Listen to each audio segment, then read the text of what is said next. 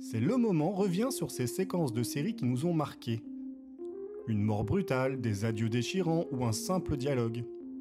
Des séquences dont on se rappellera toujours. On pourrait les raconter encore et encore avec la même émotion. Vous vous souvenez? C'est le moment où... The apocalypse comes, beat me. The danger. You have to go back, Kate. Winter is coming. Everybody lies.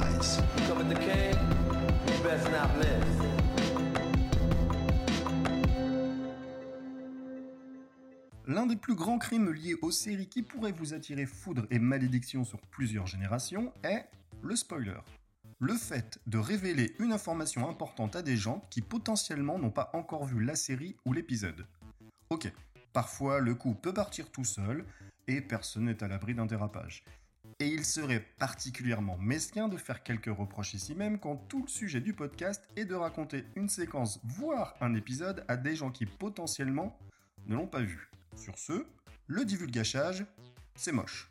Au-delà de l'impolitesse crasse qu'il peut revêtir, surtout à l'ère des réseaux sociaux, car oui, tout le monde ne peut pas voir un épisode ou une saison entière 3 minutes après sa mise en ligne ou sa diffusion, ça pose une réflexion plus intéressante que la simple réaction épidermique de s'être fait spoiler. Il ne s'agit pas de minimiser la contrariété, la colère, voire la haine viscérale de s'être vu ainsi arracher une découverte, enlever ce plaisir simple mis en place par des scénaristes pour surprendre, émouvoir ou choquer n'est jamais justifié. Ou alors vous êtes une sorte de sociopathe culturel et on ne peut plus rien pour vous. Malgré tout, on peut poser la question autrement et tenter d'y trouver une piste de réflexion. Est-ce qu'une bonne série survit à l'évaporation de ses révélations? Si l'on vous dit qui est le coupable, est-ce que ça vaut quand même le coup de regarder la première saison de Broadchurch? C'est le colonel Moutarde dans la bibliothèque avec le chandelier. Est-ce que l'on peut revoir Le Prisonnier après avoir fini la série? Ou Lost? Ou X-Files? Est-ce que si on commence par Maillard Succession avec sa saison 3, ça enlève toute envie de voir la suite? Et le début? Oui, ça peut sembler étrange comme exemple, mais c'est déjà arrivé.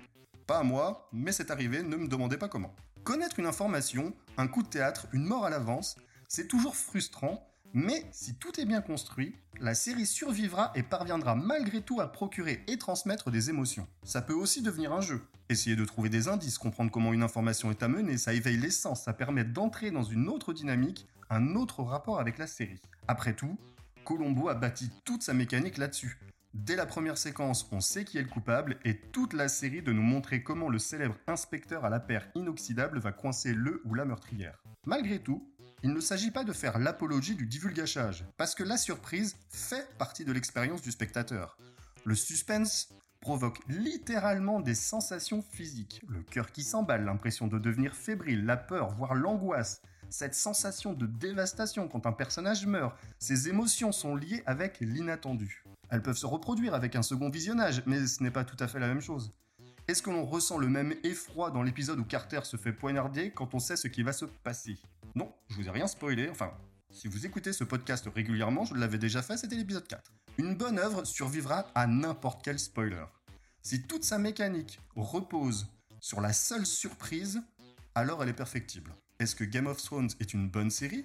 Ou est-ce qu'elle s'est un peu trop reposée sur le fait de tuer des personnages à intervalles réguliers? Quand on sait qui sont les taupes, peut-on revoir les saisons de 24 On peut se demander si la pérennité d'une œuvre repose moins sur son caractère culte, entretenu par les fans ou les critiques, que sur sa capacité à aller au-delà de ses effets de manche. Vous avez beau connaître les morts dans Buffy, vous continuez d'être bouleversé quand elles arrivent.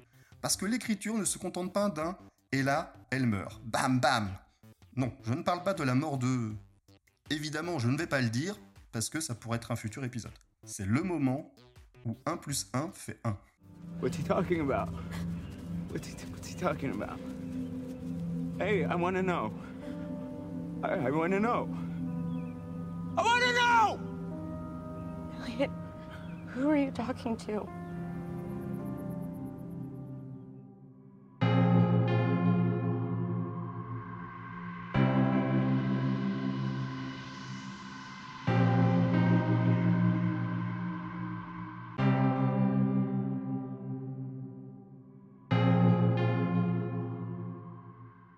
Saison 1, épisode 9. Côté révélation, cette fin de saison de Mr. Robot ne ménage pas les spectateurs. On vient d'apprendre que Darlene est la sœur d'Eliot, que Mr. Robot est le père d'Eliot. Finalement, Cette série est une grande histoire de famille comme Alias a pu l'être à l'époque.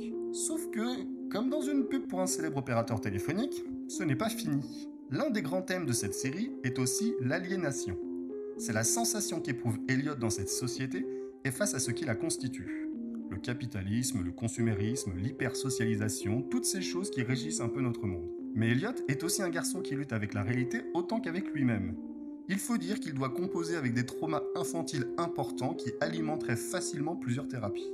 Jusqu'à créer cette sorte d'état dissociatif que révèle ce moment. L'homme à la tête de F Society, qui s'est avéré être son père, est en fait Elliot lui-même. On savait la série un peu tordue, mais là on atteint des sommets. Alors bien sûr, il y avait des signes, des indices, et on peut être plus ou moins perspicace que d'autres à les remarquer, les comprendre et en tirer des conclusions. Mais force est de reconnaître que c'est tellement bien écrit que même en l'ayant plus ou moins deviné, cette séquence procure de vrais frissons. Une bonne révélation est capable de survivre à elle-même. Et revoir la scène, le choc de la surprise en moins, c'est être toujours autant touché par la détresse d'Eliot, la compassion de sa sœur Darlene et de sa meilleure amie Angela c'est éprouver une sincère tristesse face à un jeune homme qui lutte contre lui-même, contre la réalité et sa représentation. Évidemment que l'aspect waouh d'une telle séquence est importante. C'est un instrument de dramaturgie redoutable et il n'est pas innocent de le voir figurer en fin de saison après une longue et savante construction. Mais l'important, ou ce qu'il en reste après découverte, c'est moins la mécanique que l'émotion qu'elle procure.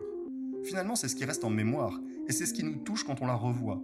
Ce type de retournement de situation, on a déjà pu le voir ailleurs. Mr. Robot et Sam Esmail n'inventent rien. On pense à des œuvres euh, dans la filmographie de David Fincher ou Shyamalan. Ceux qui savent, savent, les autres ne seront pas spoilés.